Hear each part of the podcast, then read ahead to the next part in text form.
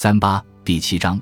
本质和极具诱惑力的优生学，没有什么比优生学的观点更普遍的受到人们的鄙视。优生学的字面意思是生来就好，这种观点支撑了大屠杀，德国纳粹屠杀那些他们认为的不受欢迎者。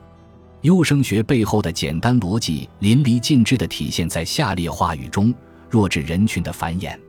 对种族来说非常危险，或者总有一天我们会意识到，优秀种族的良好公民的首要的、不可推卸的责任，就是身死后把自己的血统留在世界上。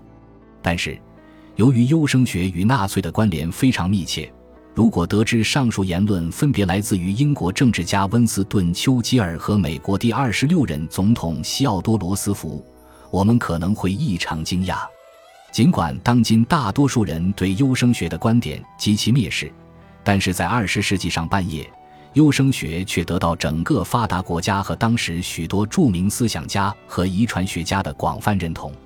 优生学的诱惑力，也许比本书讨论的其他任何主题都更尖锐地体现了本质主义思维的力量。在二十世纪早期广泛开展的优生学运动，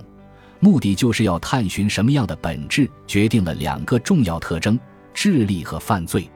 我们将首先通过思考基因和本质在智力和犯罪中的作用，